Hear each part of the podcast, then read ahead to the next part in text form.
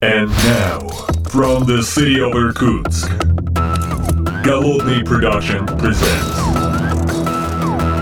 the Art of Programming Podcast. Unique, one of a kind, Siberian flavor in the world of IT.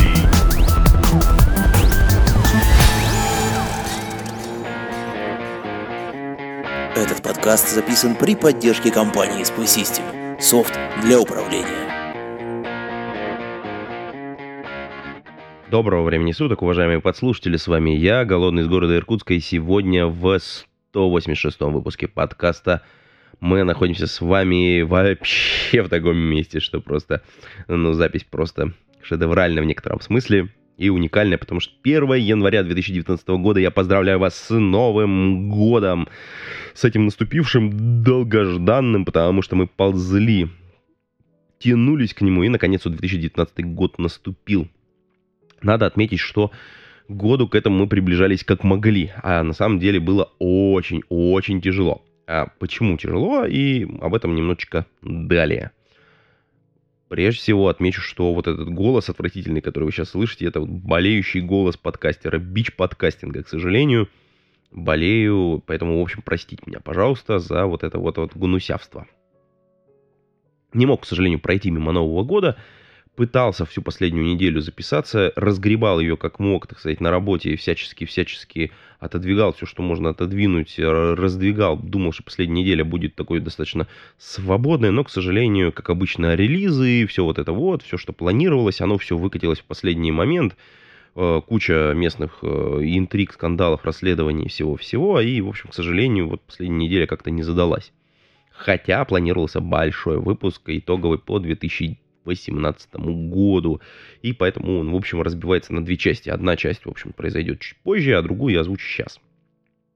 Дело в том, что, как я говорил, э, я пытался подвести какие-то итоги, и, в общем, они там, можно их условно разделить на несколько частей. Одна из них чисто техническая. Я, во-первых, очень-очень рад, что вы слушаете этот подкаст что вы все со мной. И, в общем, как-то вот немножечко переосмысление произошло подкаста в 2018 году. Мы стали записывать немножечко другие темы, немножечко по-другому. Обновилось оборудование. Я, кстати, сейчас записываю аж на в три разных микрофона. Я надеюсь, какой-нибудь из них вот этот вот мой гнусавый голос сейчас запишет более-менее прилично, и я, ну, вот как-то смогу сделать более-менее приличный звук. К сожалению, тоже здесь вот с этим проблема, потому что, ну, с одной стороны проблема, а с другой стороны удовольствие, потому что я посетил в этом году очень много разных конференций, технических э, и менеджерских, и получил огромное количество возможностей записать подкасты. У меня записан еще ряд выпусков, ну, выпусков 6, наверное, которые вы еще услышите. Вот тут новогодние каникулы, я немножко поболею, потому что вот эта последняя неделя полностью выбила меня абсолютно. Я тут еще немножко Дед Морозом побыл. Вот. Ну и, в общем, дополз до Нового года и все, свалился. Болею и, в общем, э, поэтому какое-то время буду отсутствовать в эфире, но выпуски будут продолжаться выходить, потому что там есть записанный материал, и что-то там заранее было анонсировано, что-то готово, записано, смонтировано, просто лежит и ждет, пока наступит время выйти, и, в общем, я надеюсь, в этом году вообще без провисов все будет. Ни единого разрыва, как бы, как, как хочется подумать. Это вот технологическая сторона этого подкастинга вполне-вполне. Вот, ну, наиболее неинтересная часть, мне кажется, закончена итогов этого года. да, и, кстати, я должен отметить, что патроны, патроны вообще молодцы, патроны и спонсоры, э, все, кто тем или иным образом поддерживает выпуск этого подкаста, спасибо вам большое, потому что без вас этот подкаст бы закрылся. Но нет, он продолжается, и вот вы, это наше, наше все. Эм, кстати, сейчас э, немножечко вернусь левее по поводу конференции, потому что летом была конференция RIT++ 2018, и с нее есть э, полная развертка рутконфа, э, в смысле развертка, да, ссылочку брошу шоу-ноты, это эм, видео докладов с конференции RootConf, это отдельная секция на RIT++, там совершенно чумовые есть доклады, очень классно, очень качественно все сделано, собрано, на ютубчике готово, можно посмотреть новогодние каникулы, самое время, самое время посмотреть, оценить что-то, что можно к себе утащить в ваш пайплайн. Мы об этом, кстати, поговорим чуть правее. А сейчас, собственно говоря, ссылочка в шоу-нотах, поэтому спокойно идем, ставим что-то себе посмотреть, покачать. Там есть вполне себе э, очень хорошие выпуски. Я вот сейчас, к сожалению, перед глазами не имею, не имею этой ссылки, но она будет обязательно в шоу-нотах. Тут хочется отметить, что, конечно, к каждому выпуску есть какое-то количество комментариев, пожеланий и всяких всяких нюансов, которые бы хотелось обсудить. Мы что-то обсуждаем в патронском чатике, э, что-то приватно один на один, и что-то прорывается сюда, вот в подкастинг, в подкаст, так сказать, в живой. И я вот сейчас некоторые нюансы вытащу из, так сказать, отложенной такой кубышечки, что можно достать. Например, один из э, патронов, Павел, э, делает совершенно замечательный вброс. Я зацитирую, там нужно, конечно, находиться в контексте, но я думаю, что для вас это будет вполне-вполне, потому что вот э, Новый год, дедлайн и все, вот это сроки, вот, и Павел такой говорит, вы не продолбаете сроки, если у вас не будет сроков, не ставьте сроки, ставьте приоритеты. И, в общем, с одной стороны, он, в общем-то, прав. Потому что если мы возьмем с вами э, какой-то бэклог, который мы формируем по продукту, то понятно, что в этом бэклоге есть какие-то вещи более приоритетные или менее приоритетные. Соответственно, мы более приоритетные задвигаем вперед, менее приоритетные задвигаем вниз. Где-то там у нас происходит торг э, за какие-то фичи между бизнесом и девелопментом, собственно говоря, что вперед, что назад где-то там появляется UX, который говорит, нет-нет-нет, вот это надо поправить обязательно, и это, соответственно, тоже в приоритетах поднимается или наоборот опускается, здесь нам надо дольше что-то переработать, и вроде как бы про, это все про приоритеты. Но дело в том, что вот эта вот приоритетность, она важна в сиюминутной, в текущей работе, вот в этой вот, в текущей, которая происходит, в каждом следующем спринте, в краткосрочном планировании. Однако я хочу заметить для Павла, нашего патрона, уважаемого заслуженного комментатора, поддерживающего выпуск этого и других подкастов, конечно, а вы тоже можете присоединиться к этому э, ограниченному кругу. А, так вот, извините за рекламу. да так вот, э, собственно говоря, есть второй слой, э, собственно говоря, сроки, которые никто никуда не отменял.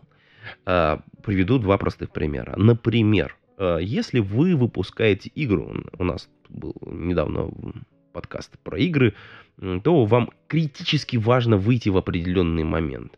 А, потому что не выход в эти сроки ломает вам продажи, деньги, вообще все. И, в общем, можно как бы компанию-то и закрывать иногда в некоторых случаях, или, соответственно, переносить релизы на какое-то более важное, ну, в другое место. Есть особо классные места в, с точки зрения там геймдева, это мне тут пытались объяснить. Я, к сожалению, сам, так сказать, не настоящий сварщик, поэтому мне ну, как бы я с ужасом на это на все наблюдал за, за всем этим процессом, потому что мне пытались нарисовать целую табличку, как одни сроки влияют на другие, как вот здесь вот маркетинговый выход AAA игр влияет вообще на весь рынок, ну, там и так далее. То есть там большая целая тема. Может быть, мы отдельно как-то вот соберемся еще и как раз про эти сроки-то поговорим. И там сроки очень важны, потому что тебе нужно не просто выпустить игру, а выпустить ее к конкретному сроку. То есть ты можешь там менять приоритеты, ставить что-то выше, что-то ниже, а выпустить ты обязан конкретному сроку.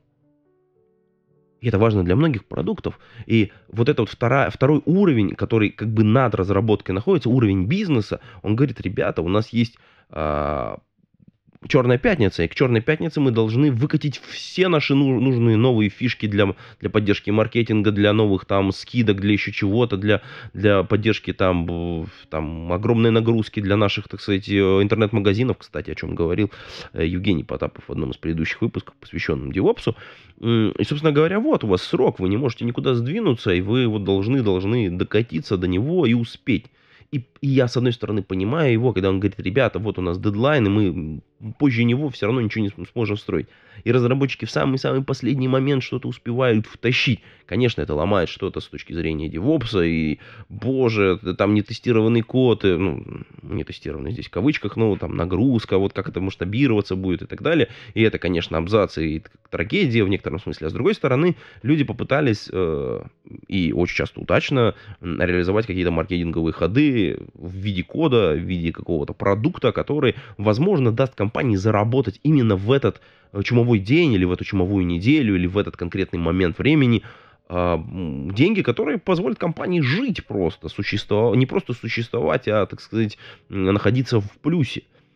И с другой стороны, если вы не успели, то, в общем, до следующего года. До свидания. То есть весь вот этот год прошел зря. И здесь, опять же, вот два простых примера. Приведу еще следующий, третий простой большой пример. Это история про, со сроками также, про большие конференции какие-то. Есть э, продукты, которые вы выпускаете, вы должны их выпустить точно, конкретно до а, какого-то дедлайна, который является жестким. А, например, э, анонс, большой, большая конференция, на которой вы должны выкатить не просто продукт, а продукт с ценами и со всем остальным. И вот, кстати, вы попробуйте на себя примерить историю с Apple. Например, раньше Apple всегда выкатывал, э, была конференция, выкатали продукт, сегодня вы можете пойти и купить. Заплатите деньги прямо сейчас. И там очереди, вот это все. Сейчас ну, как-то типа м-м, предзаказ. Это что такое, ребята? Вы нам что предлагаете? Вы, у вас конференция отчетная, вы рассказываете продукт. Вот мои деньги, где? Вот что, как я могу купить? И, естественно, там, в общем, волна вот эта вот э, сбивается, вот этих фанов, которые готовы, так сказать, сейчас занести денег. И вот этот эффект, он умирает. И, собственно говоря, вот вы тоже, если являетесь дипломанами, то пойдите посмотрите, как это происходит. Попробуйте отрефлексировать эту историю с точки зрения сроков ребята не уложились в срок, продукт не вышел в срок, SEO-компании, CTO, там кто угодно выступает, рассказывает о продукте, и сейчас огромное количество людей готовы его купить, а они этого не могут сделать. Потому что... Не знаю, что. Честное слово, ну это как бы да. В общем, это прокол, в общем, по-честному говоря. Э, да, при этом надо понимать, что да, можно выпустить плохой продукт очевидно, что можно выпустить плохой продукт, и здесь, конечно, а, там внутренний контроль качества должен существовать, это должен существовать определенный пайплайн, о котором мы поговорим чуть-чуть правее, потому что здесь есть, здесь есть большая тема для обсуждения, как этот пайплайн должен быть сделан, построен, с чего начинать его строить, об этом чуть-чуть позже. А по поводу Павел продолжает накалять, а, потому что, как бы, ну, вот мы если разобрались тут со сроками и приоритетами, то тут, конечно же, есть еще целая история про геймификацию. Мы тут а, в одном из предыдущих осенних выпусков говорили, что есть тут вот у нас геймификация в компании, и мы тут ее пытаемся всячески внедрять и насаждать, а Павел говорит, а вот геймификация, она порождает только читеров что людям надо знать, ради чего они по 8 часов в день штаны в офисе просиживают. А вот это вот все.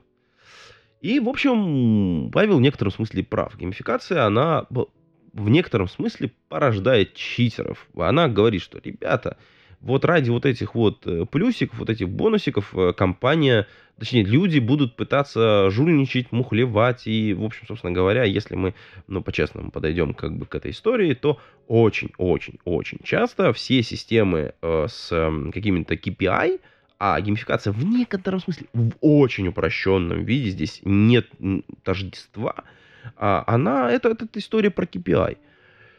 А, но я как бы удвою, удвою, э, так сказать, э, вот этот комментарий Павла, Павел наш э, патрон, а, есть такая история, как ОКР. А, большая, очень сильная история с ОКР, которая вот сейчас начинает разворачиваться внутри нашего комьюнити, девелоперского, как-то она в одно время пропадала из поля зрения. И вот сейчас, мне кажется, вот второй виток пошел уже, так сказать, ОКРов, в разных компаниях, где-то уже внедрили, где-то не внедрили, где-то в процессе все идет. И геймификация, значит, KPI, OKR, это вот э, цепи, ну, в одной цепи звенья. Собственно говоря, они очень плотно связаны. И я думаю, мы специально, вот отвечая на вот этот вот, на вот этот вот комментарий Павла, мы специально запишем выпуск, посвященный именно KPI, геймификации, OKR и вот этому всему. Потому что, во-первых, а, материала очень много, и б, э, тема очень горячая. Поэтому идем дальше. Это был такой хук на один из следующих выпусков. А теперь продолжаем дальше. У Павла еще один комментарий. Прежде чем собирать метрики, хорошо бы знать, влияют ли они вообще на что-то. А то как-то и до подсчета фаз Луны можно дойти. А не выкатывать в прод, если дева в тельце. Ну, а с одной стороны, как бы я уже здесь сказал, что мы тут завесили хук на тему, так сказать, всяких различных KPI, метрик и всего остального. А с другой стороны, э, как это, был один знакомый админ, э, который, которого как-то спросили, а, будем ли сегодня обновлять сервера, а он так посмотрел, говорит, не, Луна не в той фазе, не будем ничего делать. Вот. И вот я навсегда запомнил это, Луна не в той фазе. По поводу метрика, то есть если к ним вернусь сейчас и уже, так сказать, не хихоньки-хахоньки, а, есть множество различных метрик, по которым можно пытаться оценивать работу программиста, а, но гораздо интереснее оценивать не одного программиста. Ну, как бы вот здесь, э, давайте сейчас я перейду. То есть, с одной стороны, хочется поговорить про проекты, что да, есть, нужно метрики мерить проекта, потом даже, даже не проекта, а продаж этого проекта, а потом там персональных там продаж, и где же тут вот роль конкретного человека, тут появляется как раз геймификация. Оп, вот, но э, это не про это. Э, об этом немножечко позже, а вернуться я хочу вот к чему. Дело в том, что я сейчас, э, как вы знаете, молодой отец, и у меня а, моя Аврора потихонечку учится играть. А, потихонечку э, играть в такую очень сложную, на мой взгляд, игру, правила которой, к сожалению, очень простые. Ну, наоборот, к счастью, очень простые, но э, ребенок не всегда готов им следовать. А, эта игра называется Go. Там она по-разному там в разных странах называется, но вот Go Э, есть Гобан, на котором, собственно говоря, соответственно, выставляются фишки. Э, посмотрите, очень интересная, очень глубокая стратегическая игра.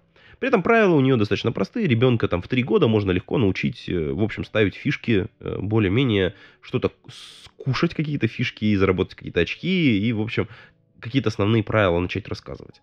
И моя Аврора потихонечку-потихонечку начинает учить и играть в нее. Потому что, в принципе, ей нравится, но э, чтобы по-настоящему э, сыграть партию в Го, я думаю, что мне потребуется года три, может быть, четыре, для того, чтобы развить в ней вот эти вот все необходимые навыки стратегического мышления о том, как правильно ставить камни, как оценить положение на доске, как, как сделать важный ход, там, э, как оценить положение группы. Сейчас она очень по наитию ставит какие-то ходы.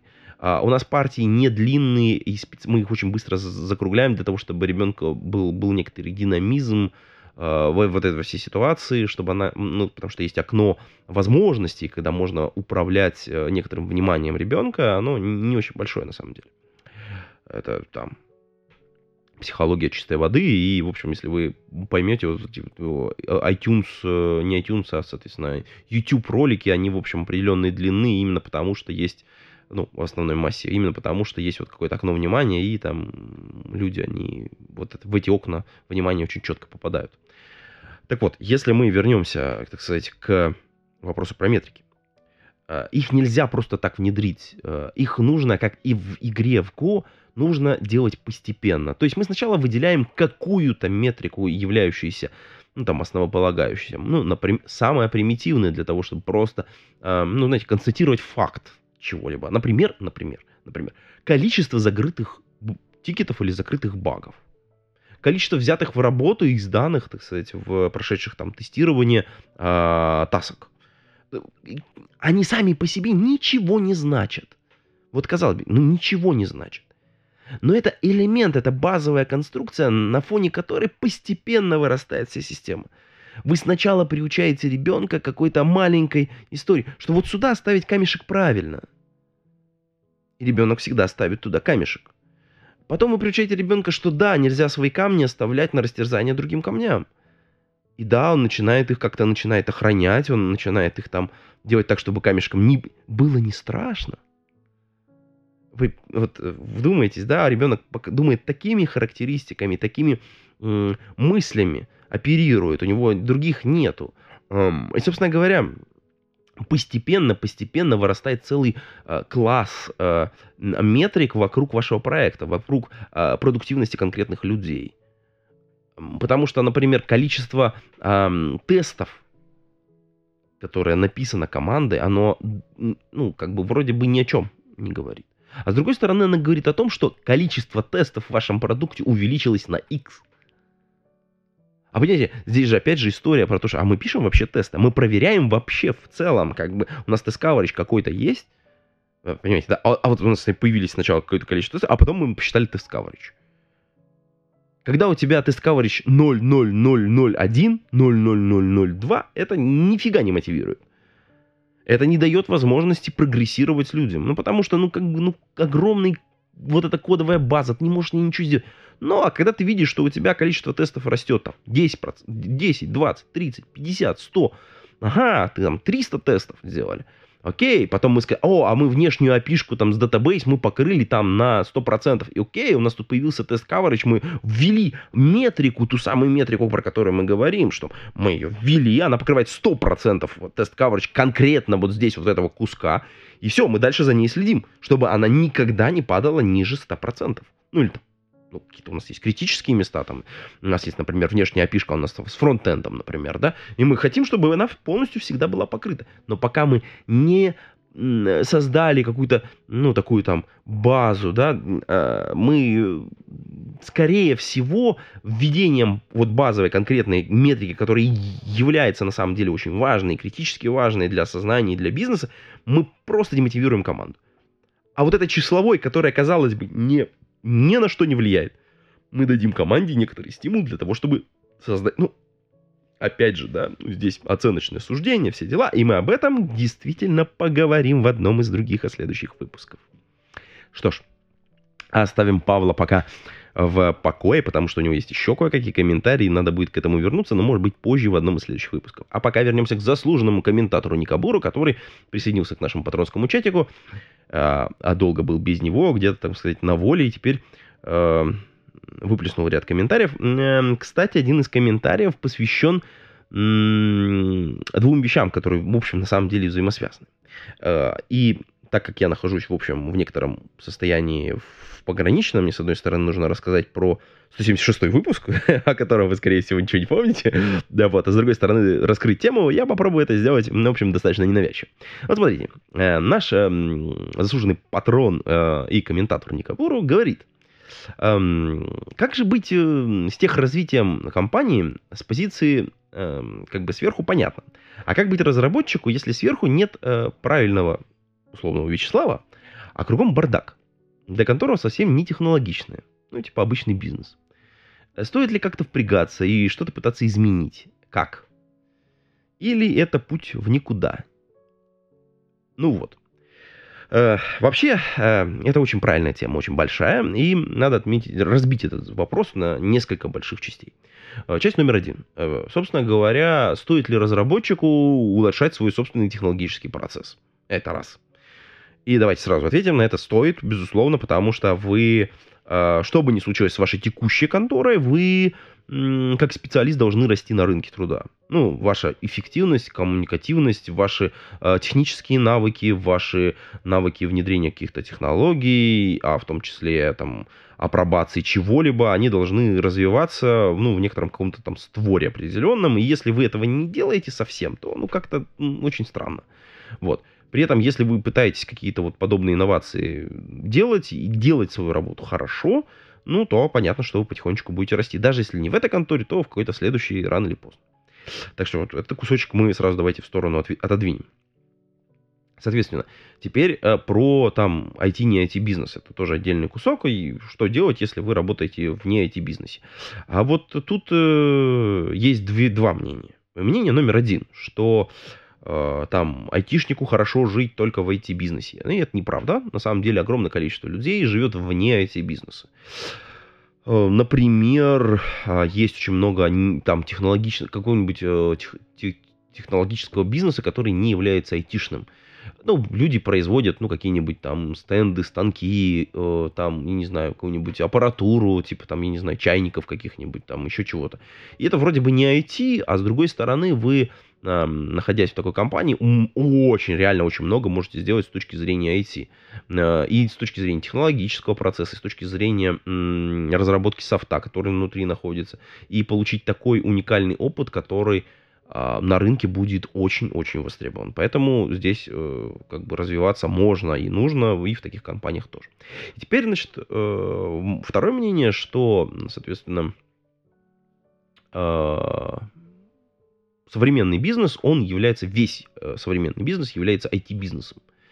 И это, в общем, мне не имеет места быть о том, что любой бизнес, который не является IT, который не понял, что он является IT, он умрет. И мы наблюдаем ряд бизнесов, которые вроде бы подтверждают такую как бы историю. Ну, например, мы видим, это началось, мне кажется, сильно заранее, но вот там самые яркие примеры это такси. Потому что такси это классический пример того, как э, происходит революция в бизнесе. А, то есть вот эти вот каршеринги, такси, э, все это основано на пробках, пробки, значит, соответственно, заказы, IT-приложения, инфраструктурные проекты в виде карт, э, и постепенно, постепенно, постепенно, а там появляются а, искусственный интеллект и машины, самодвижущиеся повозки и все такое. И вот как бы кажется, что вот все эти бизнесы, которые вот вокруг вот этой потребности человека, потому что как бы бизнес, он появляется из потребностей. То есть мы не приобретаем там, не знаю, перфоратор, мы приобретаем дырки, которые мы делаем. И, соответственно, вот эта потребность, я хочу сделать дырку в бетонной стене, э, и здесь люди хотят доехать из пункта А в пункт Б, и вот, вот эта потребность, удовлетворение ее, вот эти бизнесы, которые обслуживают эту потребность, они, собственно говоря, с одной стороны являются IT-бизнесами, Э, сейчас уже, потому что без этого уже очень сложно во многих местах что-то сделать. С другой стороны, этот процесс э, очень э, как бы узкий, и кажется, что таких бизнесов немного. На самом деле, вот сейчас очень-очень много вещей, которые вот, вот, вот по этой сервисной модели живут. Она безумно фрустрирует огромное количество людей, потому что, например, мы начинаем, ну, там со всех сторон к нам приходят запросы типа, а вот там все по подписке. Вот, например, э, кофе по подписке. Кстати, кофе по подписке. Когда-нибудь обязательно в этом подкасте я про это поговорю. Значит, э, потом э, там порошок по подписке. Эм, там не знаю, машина по подписке, там, соответственно, квартира в ипотеку, да, ну, тоже по подписке на самом деле, потому что вы как бы платите некоторую, так сказать, постоянно фиксированную там сумму денег, вот, и мы вроде как находимся вот в немножко изменившейся парадигме предоставления услуг. Это не к IT как бы имеет отношение, но в целом как бы к тому, что бизнесы поменялись. Теперь, что касается вот третьей части этого вопроса, а именно, что делать вообще, как быть э, человеку, менять ли ему на месте или, соответственно, сваливать в компанию, где меняются. Ну, тут э, всегда, во-первых, надо понимать, что любые наши советы, они являются, так сказать, ну, неправильными с точки зрения, потому что, во-первых, а, мы не знаем конкретной ситуации человека на месте, б, наш, наш опыт, он скорее такой метод высокотехнологического тыка. Мы, мы как бы такие, типа, ну, окей, как-то так. Э, поэтому, Никабуру, здесь э, ответ очень простой. Если вы можете на текущем месте работы которое не является токсичным с точки зрения, мы, кстати, про токсичность поговорим чуть-чуть э, правее в этом подкасте. Так вот, если вы можете на своем месте работы а, в нетоксичным способом, в нетоксичной среде попытаться внедрить не самым сложным способом какие-то элементы, а, которые будут вас развивать, технологически развивать бизнес, то вы от этого выиграете гораздо больше, чем от перехода в другую компанию можете. Давайте так поправимся. Можете, потому что, эм, что я имею в виду? Эм, когда-то э, там вот эта вот история, допустим, если вот мы говорим про такси, это же всегда были телефонные разговоры. Ну, то есть вот там девочки, которые сидят, первый человек, который написал программу, которая э, там с телефона принимала заявки в автоматическом режиме. Представьте, какой он технологический прорыв сделал. Надо представить, насколько он изменил вообще бизнес в целом. Я не знаю, кто это был первый. Вот просто не представляю. Жалко, что вот я не знаю, там археологи отойти, если найдут, то это будет очень круто. Первый человек, который сделал вот это изменение в бизнесе, он вообще изменил весь мир. Просто тотально, находясь, ну, скорее всего, в не самых э, лучших условиях. А, смотрите, а, перед этим произошла история, большая революция на самом деле, которая закончилась безумными изменениями вообще в целом. История про печатный бизнес. То есть вот там верстали э, газеты, журналы, делали все вот это вот все безобразие. А, интернет-сайты, э, они убили это все. Ну, то есть, как бы сейчас, конечно, есть э, какой-то там, э, как театр, да, как театр. Вот, вот эти вот журналы бумажные, они как театр уже остались. Они есть, но как бы, м-м, ну да, но деньги там уже не те. Огромное количество всего закрылось, рынок схлопнулся, осталась какая-то вот такая тонкая пенка, в рамках которой все живут. Но надо отметить, что первый, кто придумал вот это вот изменение технологическое процесса о том, что да, нужно по-другому подавать информацию, молодец. Он, безусловно, был очень крут, и своих бонусов он получил. Я думаю, что и компания, которая находилась вот в этом состоянии, она наверняка могла получить много бонусов. Не во все бизнесы могут так трансформироваться, но некоторые могут. И поэтому я бы попробовал на вашем месте, Никабуру, бум-бум-бум-бум, попробовать что-то внедрить внутри компании. Изменить технологические процессы, попробовать прийти с какими-то инициативами, но говорить не с позиции IT, а с позиции бизнеса с бизнесом. Потому что если вы приходите к директору и говорите, вот, надо вот то-то и то-то и то-то, и тогда мы будем там как-то и так-то работать, то очень часто вас не поймут. А потому что вы будете говорить, скорее всего, про расходы. А если вы будете говорить, мы внедрим вот это, и там наша производительность э, там, сможем продавать там, в 5 раз больше, вот это будет другой разговор. Это, правда, ну, как бы тяжело сделать, потому что иногда посчитать эффект от э, IT-внедрения очень-очень сложно. И здесь там целая наука существует об этом, есть очень много экспериментов, которые неудачные будут, и, может быть, как раз ваш разговор подтолкнет вас к уходу из компании, потому что вас не поймут, не оценят, еще что-то. Но, по крайней мере, вы сделаете попытку. Поэтому, где бы вы ни находились, попробуйте. Ну, попробовать это вообще, кстати, самый, самый главный совет уходящего 2018 и приходящего 2019 года. Пробуйте, ребят. Кстати, если вы думаете, что вас компании не ценят и вам мало платят, ребята, а вы попробуйте прийти с чем-то таким, что увеличит вашу ценность внутри компании. А вот действительно, придите к компании и, знаете, задайте простой вопрос. А что болит в компании? Ну, просто если вы не видите, что кругом болит, а, а потом придите, почините то, что болит, и придите сказать, а вот я починил то, что там болит, может быть, еще что-то нужно. А вот я... И рано или поздно, как бы, там вопрос с деньгами будет решен каким-то образом, причем в вашу позитивную сторону, и это все тоже к вопросу Никабура. Вот. Но Никабуру поднимает гораздо более интересный вопрос, э, который, как мне кажется, является трендом уходящего года. Он там, мне кажется, так неосознанно это делает, но на самом деле это вопрос, который у многих болит. А вот э, как начать внедрение DevOps? Вот у нас было несколько выпусков, посвященных DevOps, причем, мне кажется, эта тема очень большая, и она очень сильно. Э, вот Никабуру спрашивает, неясно, что же делать с бизнесом, который застрял в No Agile и в pre-DevOps время, как его перетащить в современность? Вот тут, тут интересный момент. Во-первых, опять же, этот вопрос нужно разделить на две части. Если софт не является ключевым как это сказать, ключевой компетенцией, не, не ключевой компетенцией, ключевой, ключевым преимуществом, ключевым преимуществом бизнеса, то, скорее всего, вы практически ничего не сможете сделать. Ну, то есть вы сможете улучшить какие-то конкретные локальные ходы, но тотально ничего не изменится.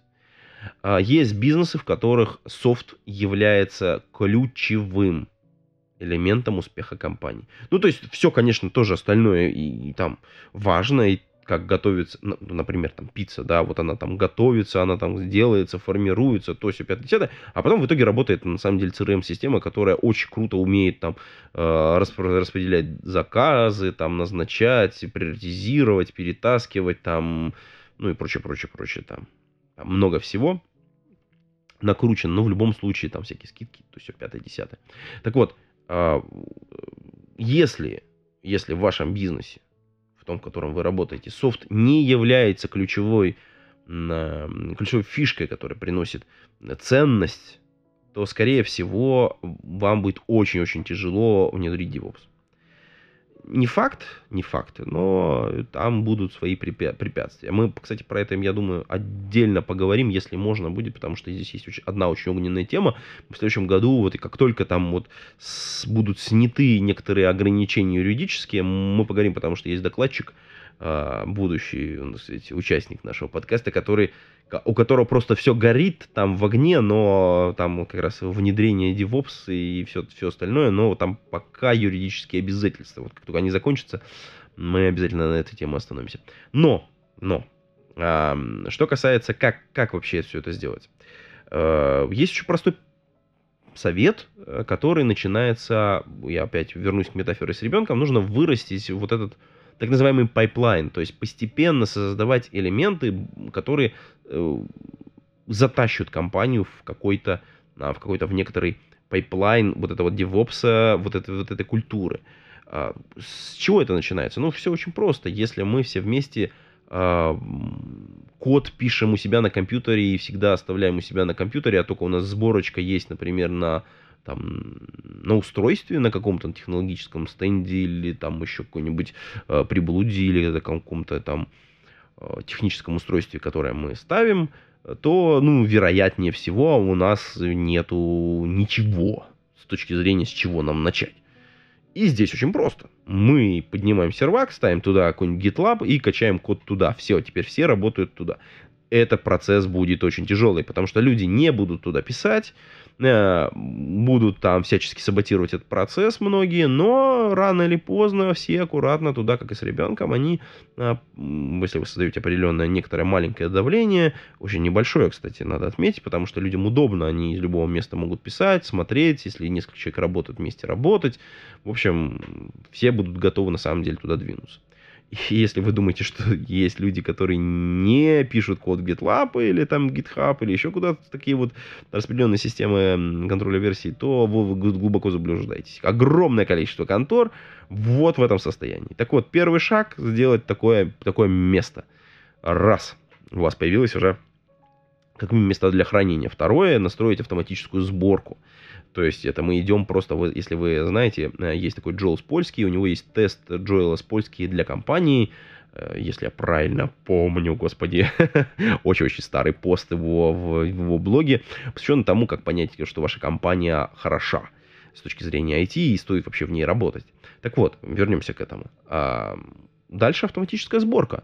То есть, если у вас есть скрипт, который автоматически делает э, сборку из исходников и собирает, соответственно, результирующие, так сказать, артефакты, о, окей, у нас есть следующий элемент того самого пайплайна, который мы потихонечку собираем.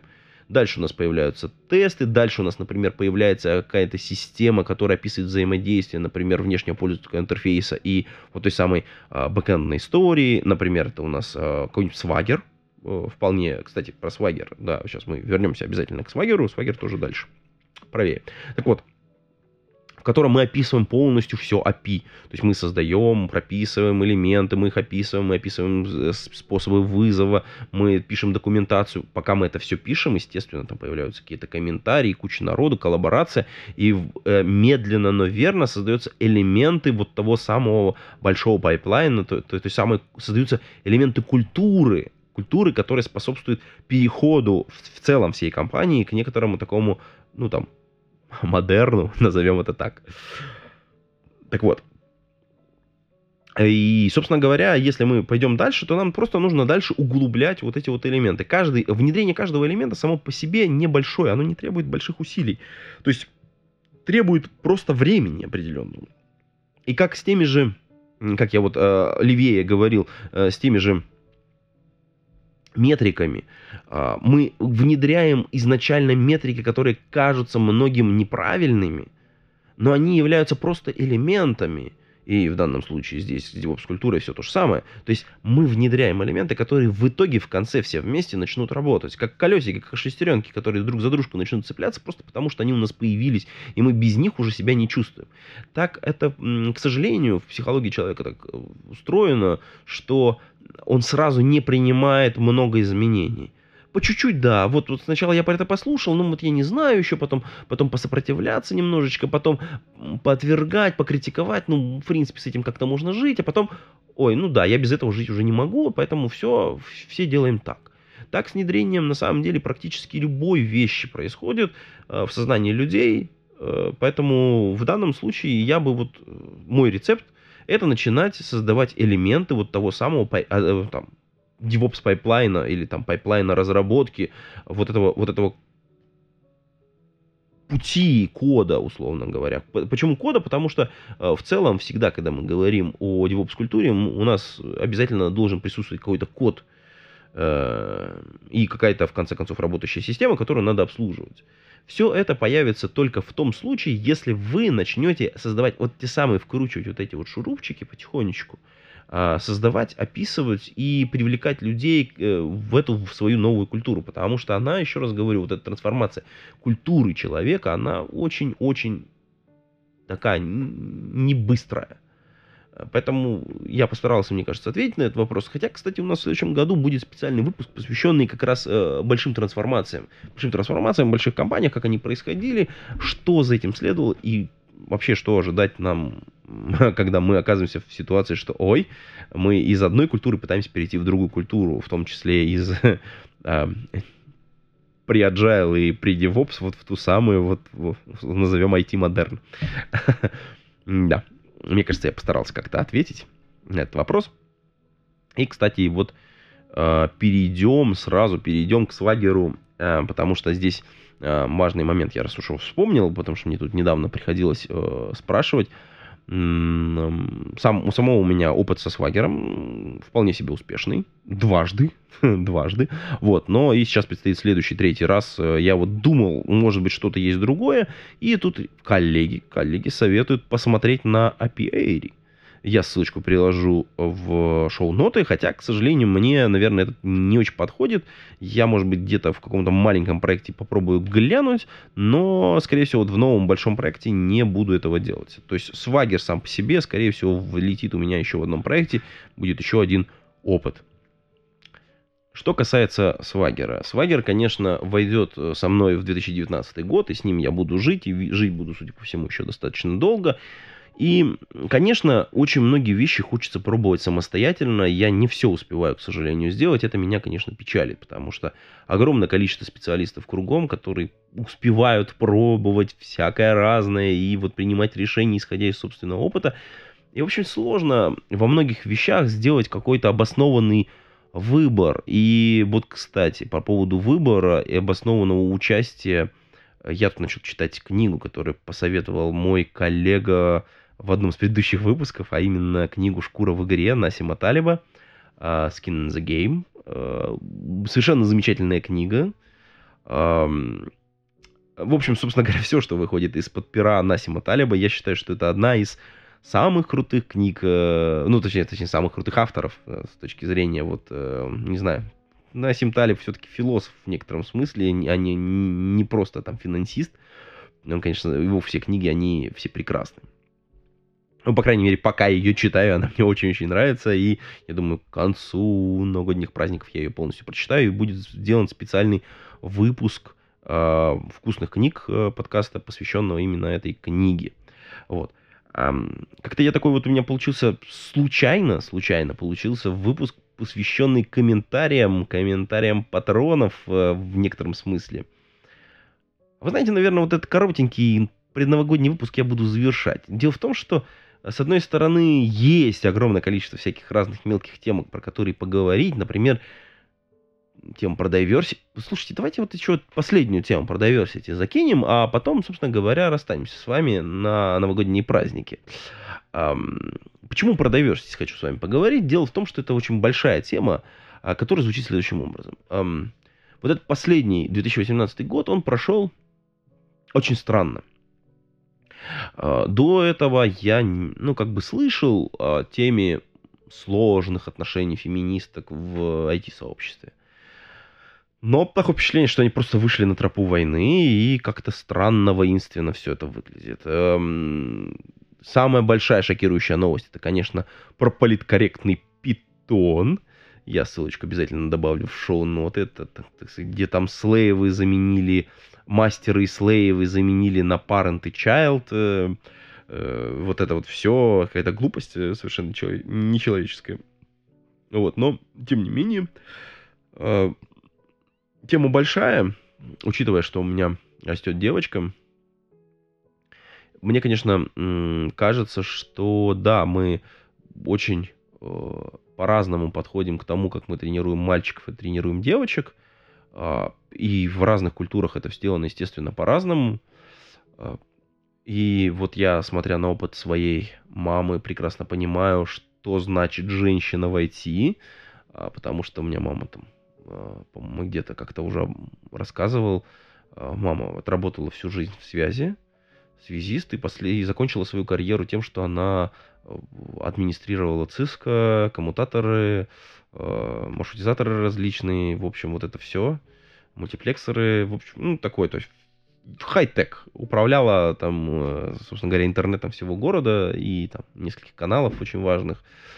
Ну, такая, то есть, как бы, все очень четенько. И я вот на это смотрел, конечно, со стороны. Это был интересный опыт наблюдать, как это все, в общем, согласуется с тем, что я вижу в разработке программного обеспечения, э, потому что здесь тоже э, есть достаточно большой опыт и успешных и неуспешных женщин, войти, девушек войти, как они в некотором смысле борются, э, а в некотором смысле им, наоборот, очень сильно помогают для того, чтобы они боролись.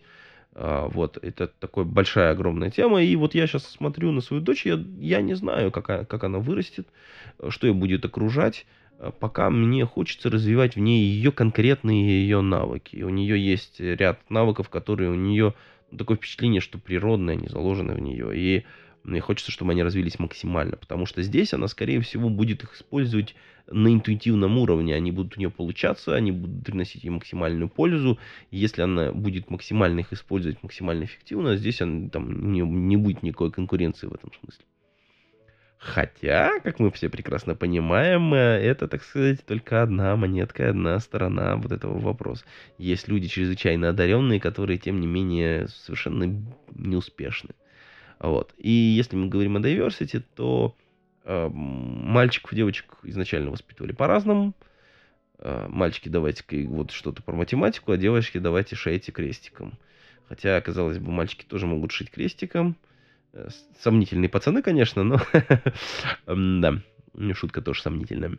Э, в любом случае, если мы говорим о diversity, то тема этого года, 2018, никуда в 2019 году нас не покинет. Мы будем слышать все больше и больше скандалов, э, если только не случится чего-то необычного. И вот нашем IT, конечно, хотелось бы видеть больше одаренных девочек, а, потому что мозги у них построены немножечко по-другому, здесь я хочу сказать, что они думают немножечко по-другому, и это очень важно, когда в команде люди думают по-разному. Это дает команде некоторый общий, ну, определенный такой направление, что ли, дает возможность команду развивать. И это очень важно с точки зрения командообразования. Кстати, про командообразование надо отдельно поговорить. Отдельно поговорить. Ну ладно. Вот. А на этой вот теме про diversity, которая на самом деле меня очень волнует и будет волновать вас также в следующем году потому что люди будут к вам приходить, вы будете об этом слышать, и вы будете участвовать, возможно, в некоторых э, таких вот интернет-скандальчиках вот, в следующем году. Ну так вот, на ней мы завершаем выпуск этого предновогоднего скандала, и, э, ха, предновогоднего, постновогоднего. на этой теме мы заканчиваем выпуск этого э, новогоднего подкаста. Э, всем девушкам желаю счастья, удачи и быть настойчивее, а, мальчикам оберегать девочек. Э, вот, э, собственно говоря, ну, всем получать удовольствие в новом году. А на этом все. Пейте кофе, пишите Java. До скорой встречи. Пока-пока.